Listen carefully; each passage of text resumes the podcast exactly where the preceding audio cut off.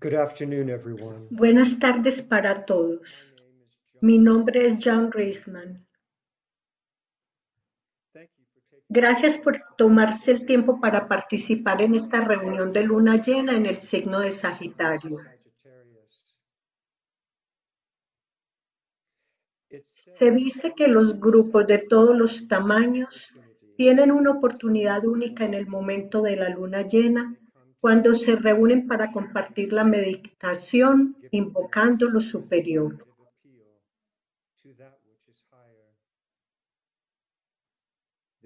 Es el caso especial cuando los participantes del grupo están desarrollando el sentido esotérico y tienen cierta conciencia de las energías y fuerzas subjetivas que actúan detrás de la apariencia externa de las cosas.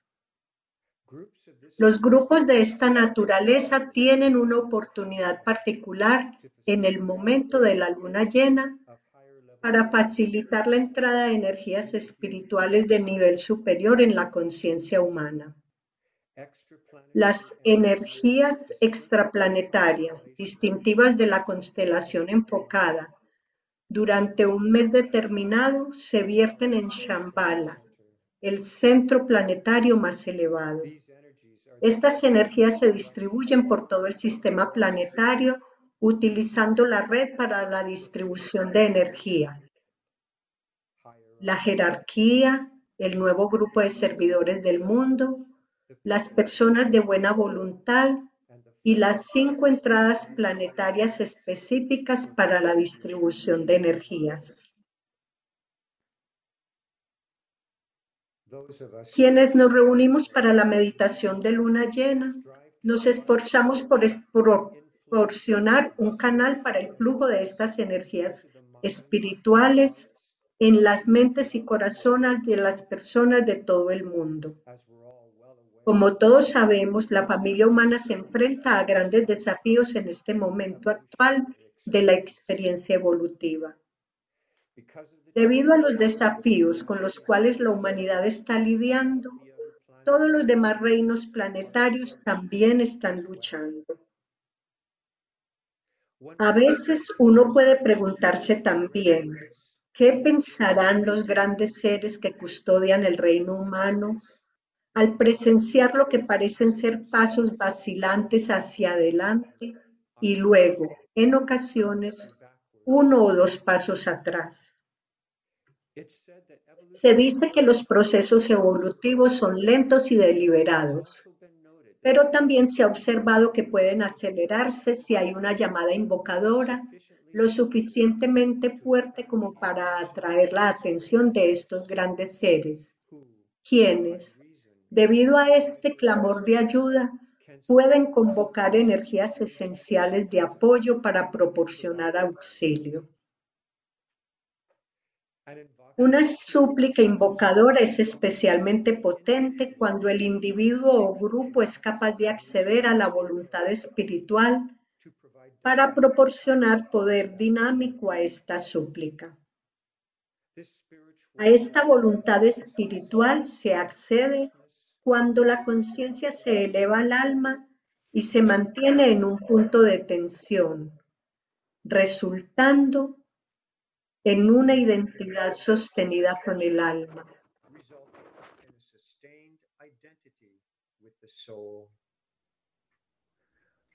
Entonces, a medida que avanzamos en nuestra breve consideración de algunas características específicas del signo de Sagitario y luego hacer la meditación, digamos juntos un mantra que invoca la voluntad espiritual.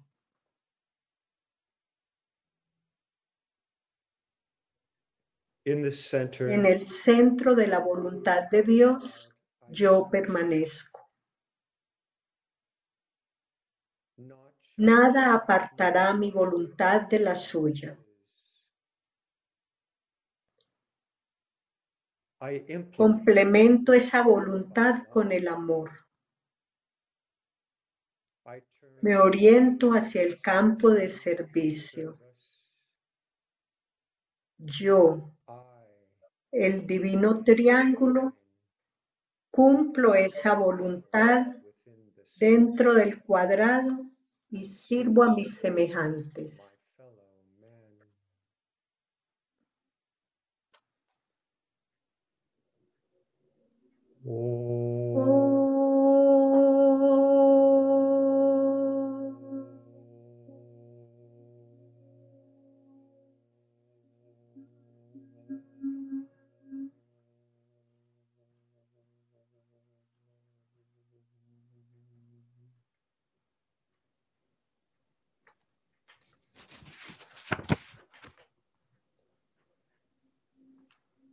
La nota clave para el signo de Sagitario es, veo la meta, alcanzo esa meta y luego veo otra.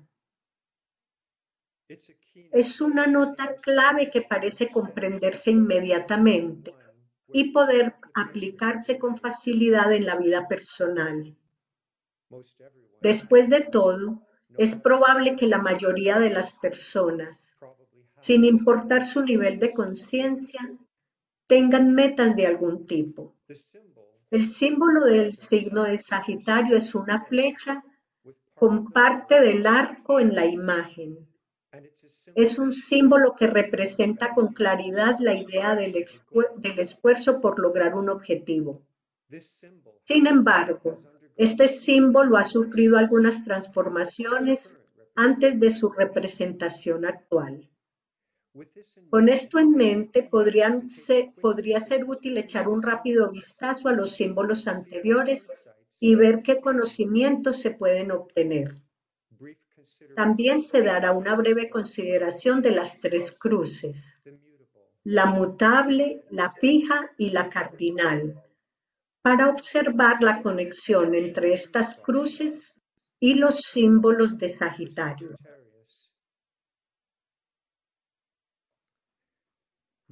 El texto de Alice Bailey, Astrología Esotérica, señala que en la era Atlante se dio otra representación del símbolo. En ese momento, el signo de Sagitario era representado por un centauro, la criatura mitológica que era mitad hombre y mitad caballo. El torso del centauro era típicamente masculino. Bailey describe este símbolo como una representación del desarrollo del alma humana durante su identificación con la forma y los deseos egoístas de esa forma. Pensando en términos del ser humano, esta sería la etapa en donde la personalidad se identifica con los tres vehículos a través de los cuales ella se expresa, los cuerpos mental, emocional y físico. Un ser humano con ese nivel de conciencia estaría bajo el control de la, de la cruz mutable, descrita como la cruz del Cristo oculto. La experiencia en esta cruz cubre ese largo periodo de tiempo, encarnación tras encarnación, en el cual domina principalmente la identidad con la forma. Sin embargo, en las últimas etapas de la cruz mutable, el alma despierta de la esclavitud de la identificación material y trata de apartar a la personalidad de su identidad con la forma. Entonces, de manera constante, la integración de la personalidad. Así que este símbolo inicial para Sagitario hace un buen trabajo al representar esa etapa temprana de la evolución humana. Una representación posterior del símbolo de Sagitario muestra a un hombre montado en un caballo blanco, con un arco y una flecha en la mano. En ese símbolo, el hombre ya no es parte del caballo. Si consideramos el caballo como la personalidad humana, esto podría indicar que la identificación con la personalidad está disminuyendo en el ser humano. Además, el hecho de que el caballo blanco puede sugerir una personalidad cada vez más purificada. El arquero montado sobre el caballo ahora se centra cada más en objetivos que no se relacionan con los anhelos y deseos egoístas de la personalidad, mientras que los objetivos del centauro se referían principalmente a esos. Los objetivos del arquero montado sobre el caballo blanco ahora están enfocados en la aspiración. Se ocupan de apoyar el bien mayor y también lograr una respuesta sensible a los propósitos del alma en constante aumento.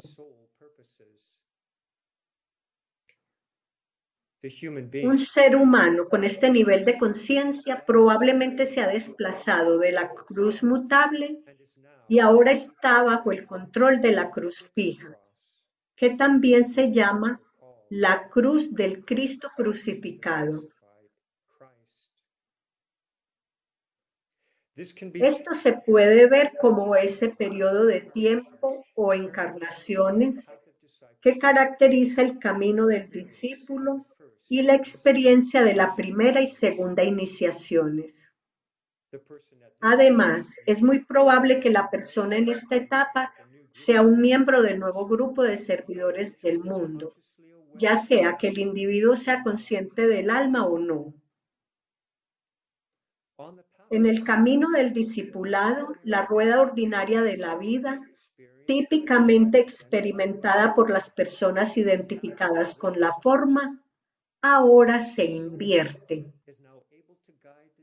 Ahora el alma es capaz de guiar al discípulo con seguridad creciente.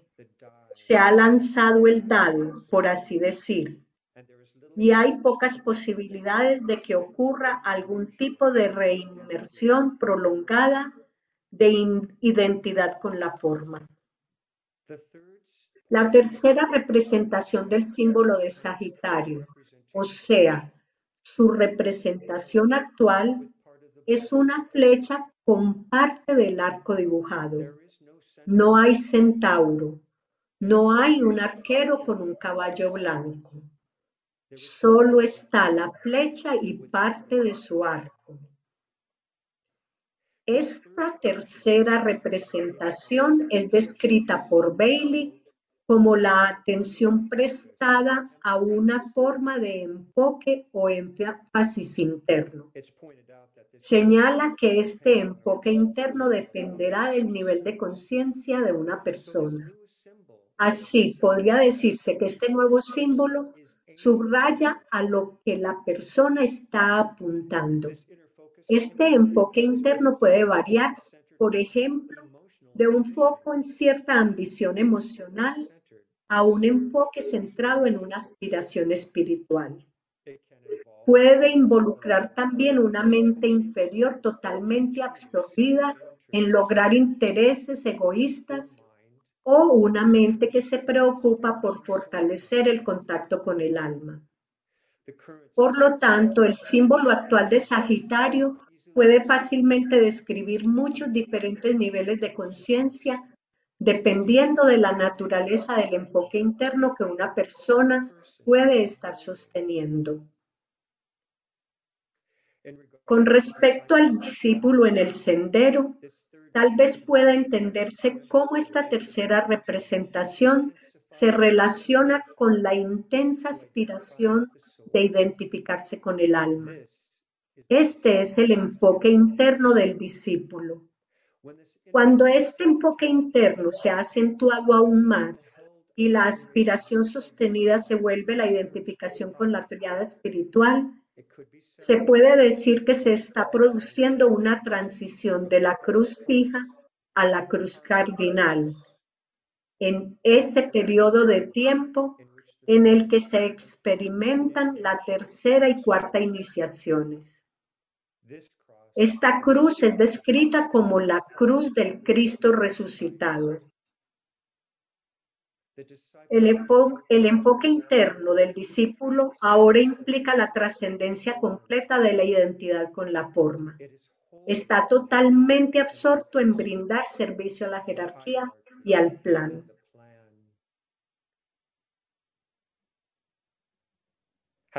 Después de echar un breve vistazo al símbolo de Sagitario, no es sorprendente notar que uno de los temas principales de la nota clave es el de orientación. Quizás sea fácil ver también la conexión entre este tema y la nota clave. Veo la meta, alcanzo esa meta y luego veo otra. También es fácil entender la conexión entre la idea de orientación y el símbolo actual de este signo, una flecha con un fragmento de su arco. Para lograr un objetivo, generalmente la persona debe tener una intención motivadora detrás de ella. Esta intención motivadora puede ser vista como una orientación a la cual la persona le da energía y atención. Esto parece ser cierto para un individuo identificado con la personalidad o para un discípulo que se esfuerza por identificarse con el alma. Para el individuo que todavía, en gran medida, se identifica con la personalidad y está bajo el control de la cruz mutable, el sentido de orientación probablemente se manifiesta como el cumplimiento de deseos egoístas. Este sería el caso hasta las últimas etapas de esta cruz, cuando la personalidad se va integrando y puede estar ocurriendo una respuesta al contacto con el alma. Sin embargo, para la persona que está fortaleciendo el contacto con el alma, la experiencia de orientación es, será muy diferente. Este individuo, ahora en el camino del discipulado y bajo el control de la cruz fija, estará dirigiendo cada vez más su energía vital hacia el desarrollo de un mayor contacto con el alma y ofreciendo servicio a la humanidad. La aspiración de la persona se dirigirá constantemente hacia el mantenimiento de una conciencia elevada. Debido al desarrollo del contacto con el alma y el compromiso de servir, este discípulo va experimentando un sentido intuitivo en proceso gradual de despertar. En un principio solo se experimentan destellos de intuición, pero a través de un esfuerzo continuo para fortalecer el contacto con el alma, Gradualmente se abre la puerta hacia una experiencia mayor y más sostenida de la intuición. Con respecto a la intuición, es interesante notar que un tema adicional para Sagitario es el retorno de la flecha de la intuición.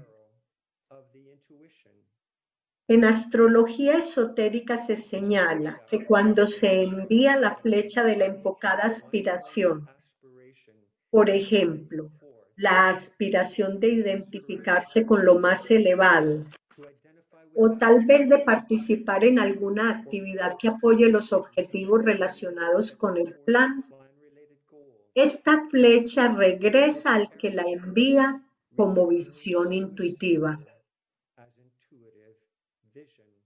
Esto sugiere que a medida que el discípulo dirige su energía en una aspiración única y constante, se facilita la capacidad de acceder a la intuición, esa energía iluminadora de la razón pura que caracteriza el plano búdico. Entonces, los siguientes pasos del discípulo en el servicio al plan son iluminados como resultado del retorno de la flecha de la intuición. Tal vez recuerde que parte de la nota clave de las conferencias de la Escuela Arcana en la primavera pasada se refería a la idea de que la energía iluminadora de la razón pura produce una completa libertad del espejismo. Por lo tanto, es probable que a lo largo del intervalo inferior de este año calendario, las personas asociadas a la escuela arcana hayan sido conscientes de la necesidad de disipar el espejismo. Se ha dirigido una flecha de aspiración hacia este objetivo y es probable que se hayan recibido ideas intuitivas sobre cómo lograrlo. La astrología esotérica de Bailey también indica que antes de que el discípulo pueda ascender en una medida significativa a la montaña de Capricornio y realizar plenamente la aspiración de unión con lo superior, debe estar en marcha un sentido intuitivo fortalecido. Esta experiencia intensificada del sentido intuitivo se conoce como las transiciones del discípulo de la cruz fija a la cruz cardinal. Es probable que la experiencia de orientación del discípulo que ha hecho esta transición sea incomprensible para la mayor parte de la familia humana. Las flechas de la aspiración enviadas a un solo punto están enfocadas dinámicamente e incluyen el cumplimiento de la meta de la fusión completa con el alma, la identidad con la triada espiritual, una respuesta sensible cada vez más profunda al plan y un compromiso con aquellas actividades dirigidas espiritualmente que apoyan la implementación del plan. Él o ella conoce bien la luz de la razón pura. Ahora, el discípulo camina constantemente en esa luz iluminadora y la nube de lluvias cognoscibles le es fácilmente accesible.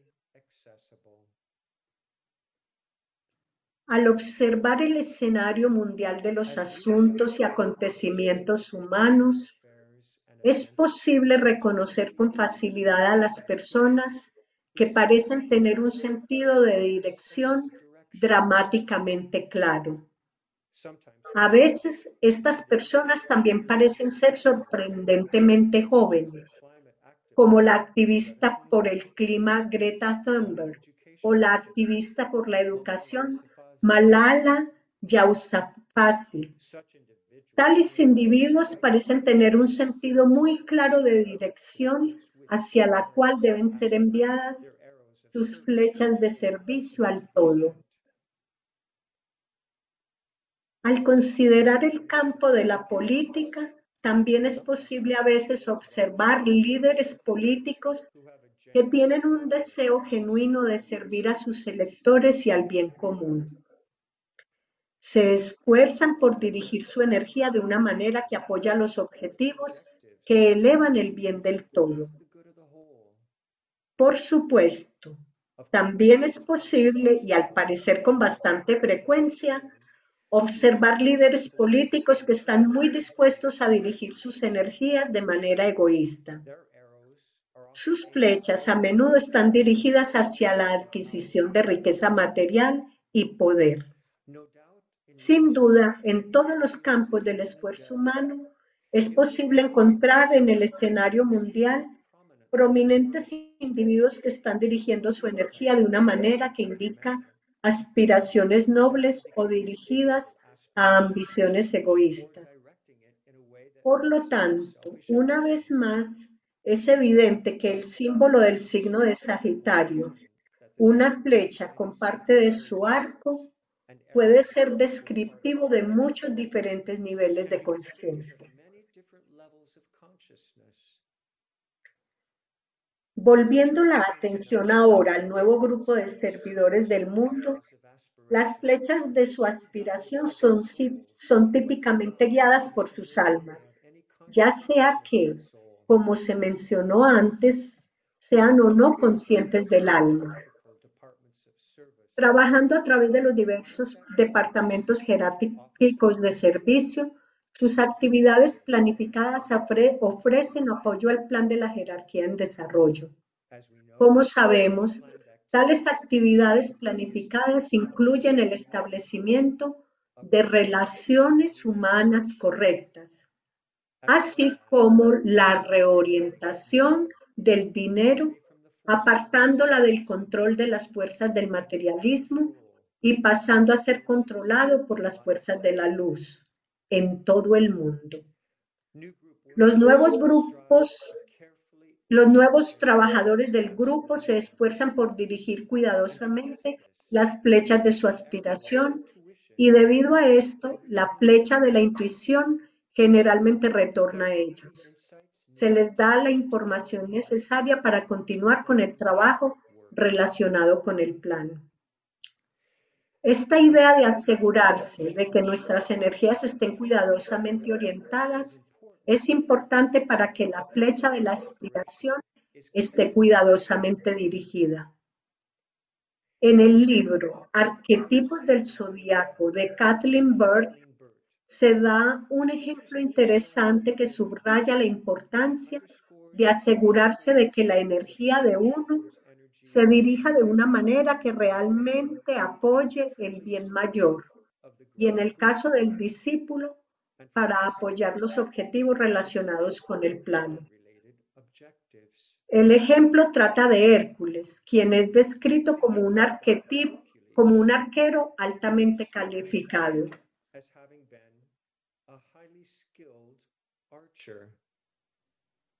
Aparentemente, mientras apuntaba su arco y su flecha hacia un, hacia un objetivo en particular, se dejó distraer por algo que estaba sucediendo cerca. Hércules permitió que su enfoque en un solo punto fuera perturbado, y cuando soltó la flecha hirió a, un amigo muy querido que estaba cerca. Para no terminar esta charla con una nota deprimente, es bueno saber que, según este texto, el amado amigo de Hércules finalmente se recupera de la lesión. Sin embargo, el texto narra cómo Hércules fue sacudido por el incidente y aprendió una lección importante sobre el peligro de una acción descuidada. La experiencia de Hércules tal vez pueda servirnos como una moraleja de una fábula, porque el discípulo puede ver cómo enfatiza la importancia de mantener el enfoque en un solo punto, en lo más elevado. También se puede ver cómo enfatiza la importancia de asegurarse de que nuestra energía se dirija consistentemente a actividades planificadas que apoyen el bien mayor. A medida que se hace esto, podemos tener la confianza de que una flecha de aspiración enviada lo más probable es que logre su objetivo y eventualmente retorne como la flecha de la intuición. Ahora vamos a realizar nuestro trabajo de meditación.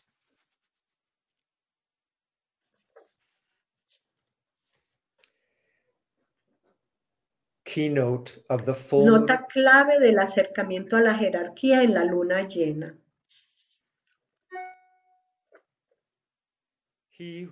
Aquel que vuelve su rostro hacia la luz y permanece dentro de su esplendor queda cegado para los asuntos del mundo de los hombres.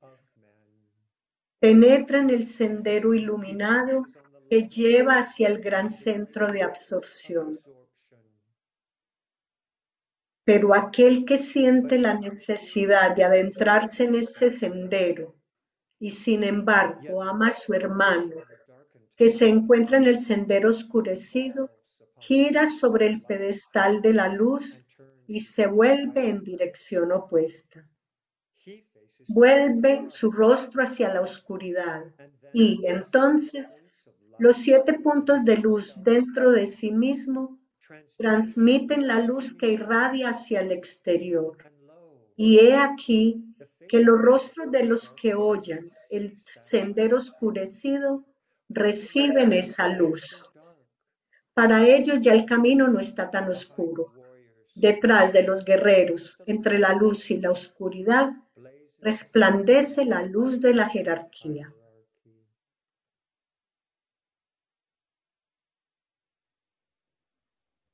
Stage one, mm. group fusion. Fusión de grupo. Afirmemos, soy uno con mis hermanos de grupo y todo lo que tengo les pertenece. Que el amor que hay en mi alma afluya a ellos. Que la fuerza que hay en mí los eleve y ayude. Que los pensamientos que mi alma crea les alcancen y animen.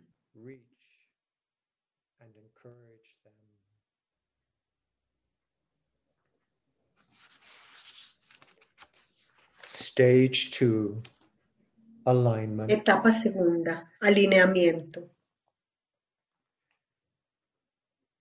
We project a line Proyectamos una línea de energía iluminada hacia la jerarquía espiritual del planeta, of the planet, el corazón planetario, el gran rama de Sanat Kumara,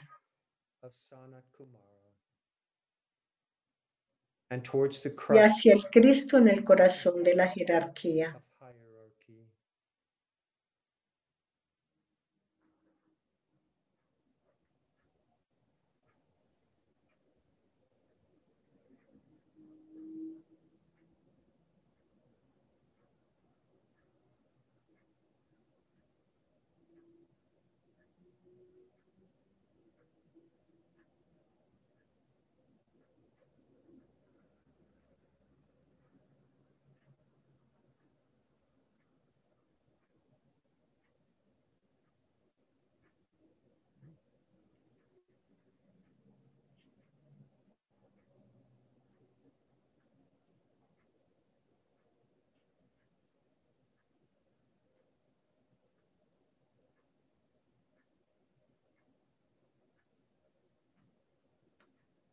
Extend the line Extendamos la línea de luz hacia Shambhala, el centro donde la voluntad de Dios es conocida.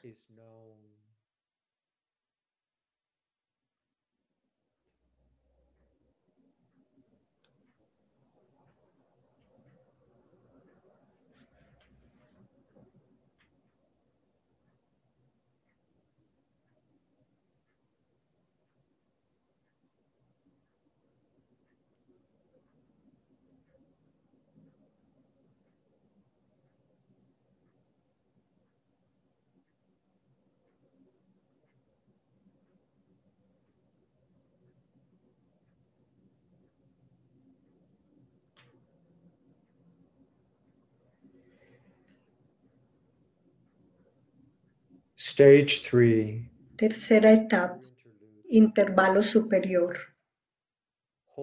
Mantengamos la mente contemplativa abierta a las energías extraplanetarias que afluyen a Shambhala y se irradian a través de la jerarquía.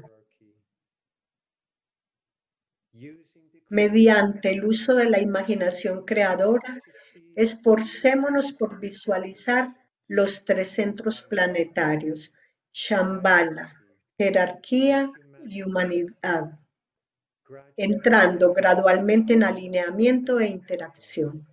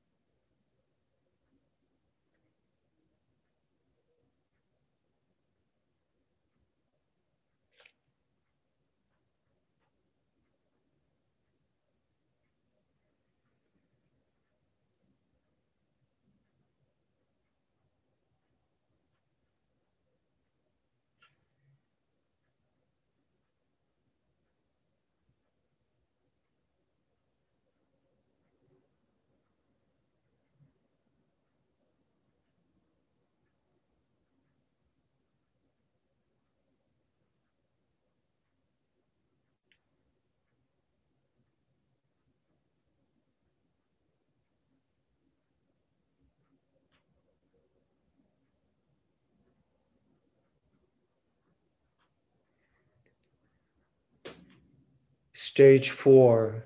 Etapa cuarta. Meditación. Reflexionemos sobre el pensamiento cimiento.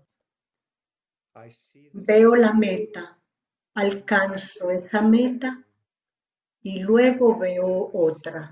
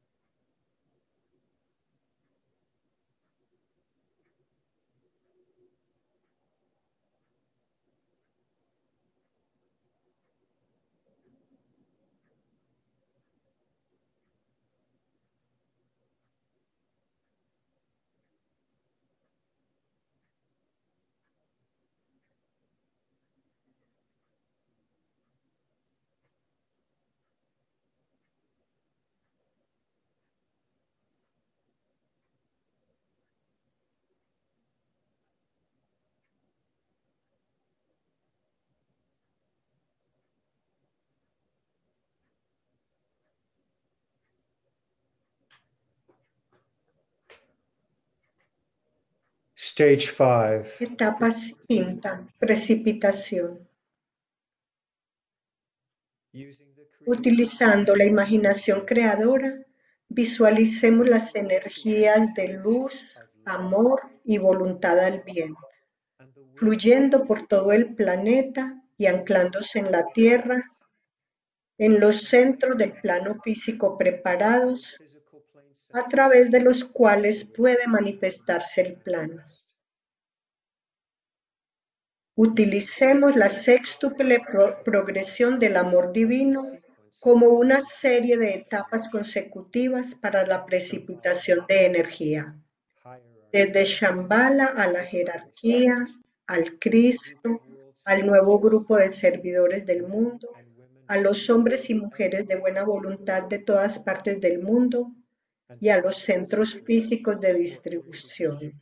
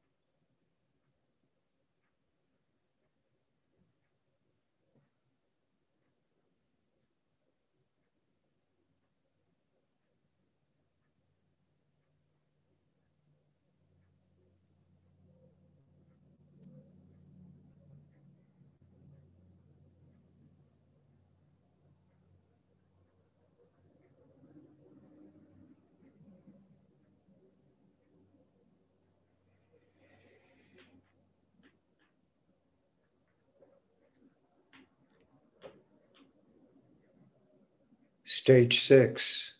Lower Etapa sexta, intervalo inferior. Nuevamente, como grupo, enfocamos la conciencia dentro de la periferia del gran rama y juntos afirmamos, en el centro de todo amor permanezco. Desde ese centro, yo el alma surgiré. Desde ese centro, yo el que sirve, trabajaré.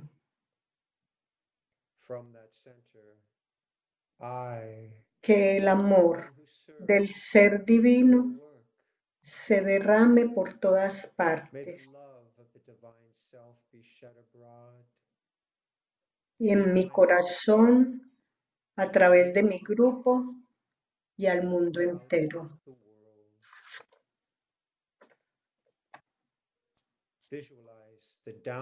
Visualizamos el descenso del influjo espiritual liberado desde Shambhala, pasando a través de la jerarquía y afluyendo hacia la humanidad mediante el canal preparado. Consideremos de qué manera estas energías entrantes establecen el sendero de luz para el advenimiento del instructor mundial, el Cristo.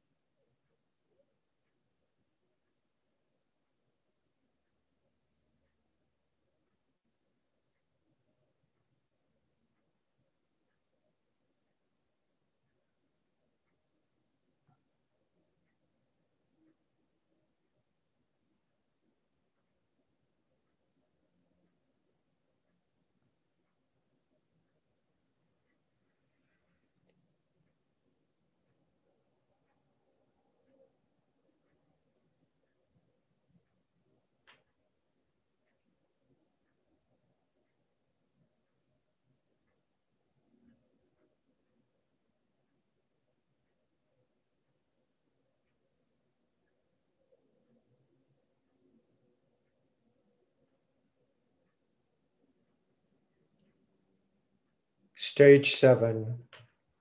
Séptima etapa, distribución.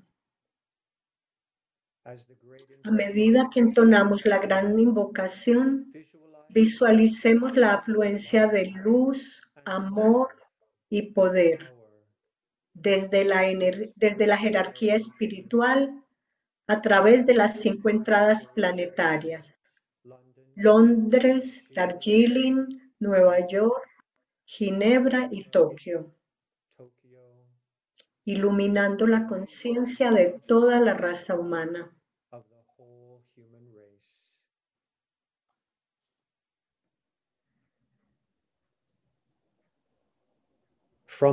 Desde el punto de luz en la mente de Dios, que afluya luz a las mentes de los hombres. Que la luz pour a la tierra. into the minds of men. Let light descend on earth.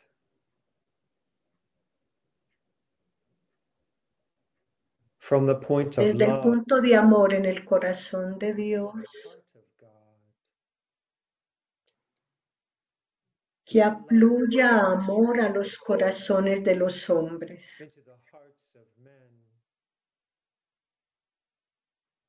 Que Christ Cristo retorne a la tierra.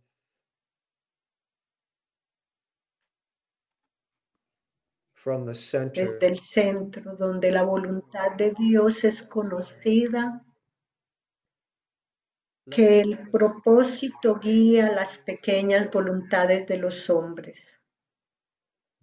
El propósito que los maestros conocen y sirven. Desde el centro que llamamos la raza de los hombres, que se realice el plan de amor y de luz y selle la puerta donde se halla el mal.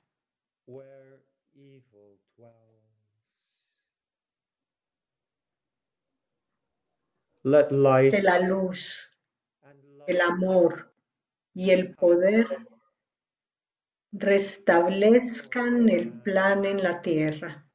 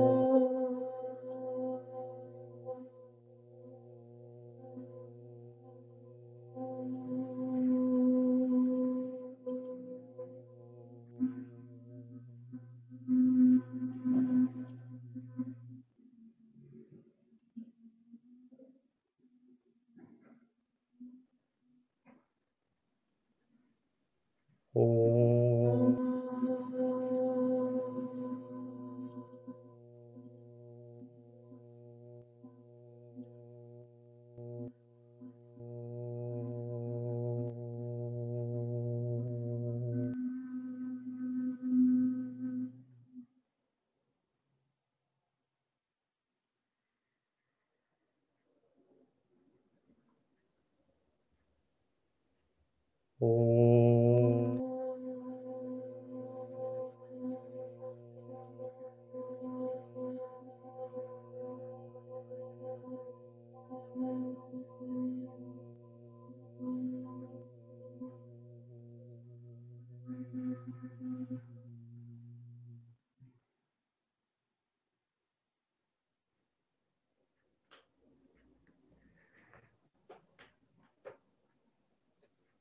Thank you, everyone, for taking the time to Muchas participate. gracias a todos por tomarse el tiempo para participar de esta meditación.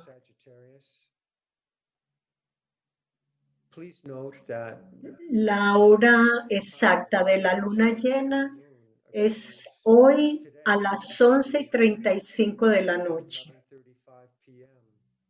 Eastern Standard Time. Please be aware also Hora de Nueva York. La, nueva, la luna nueva de Capricornio es el lunes 3 de enero a las 6, p.m. a las 6 Standard Time, hora de Nueva York. Y el festival de Capricornio el lunes 17 de enero at 6 a las 6 y 30, también hora de Nueva York. time. Please note that 2022 moon charts and meeting information Las personas que deseen recibir la tabla de la luna llena pueden escribir a la, a la oficina solicitándola. Also, please be aware of the um, symposium that will, the um, También tengan en cuenta que mañana va a haber un, un webinar, eh, el despertar hacia los, mm, a, a los ángeles. Em, mañana a las 10 hora de Nueva York. AM Eastern Standard Time. So, Michael, if I have that incorrect, please uh, correct me. And I thank you once again, everyone, for having participated in this. Muchas gracias por su participación. How greatly appreciated your support to this invocative appeal is. Have a wonderful day.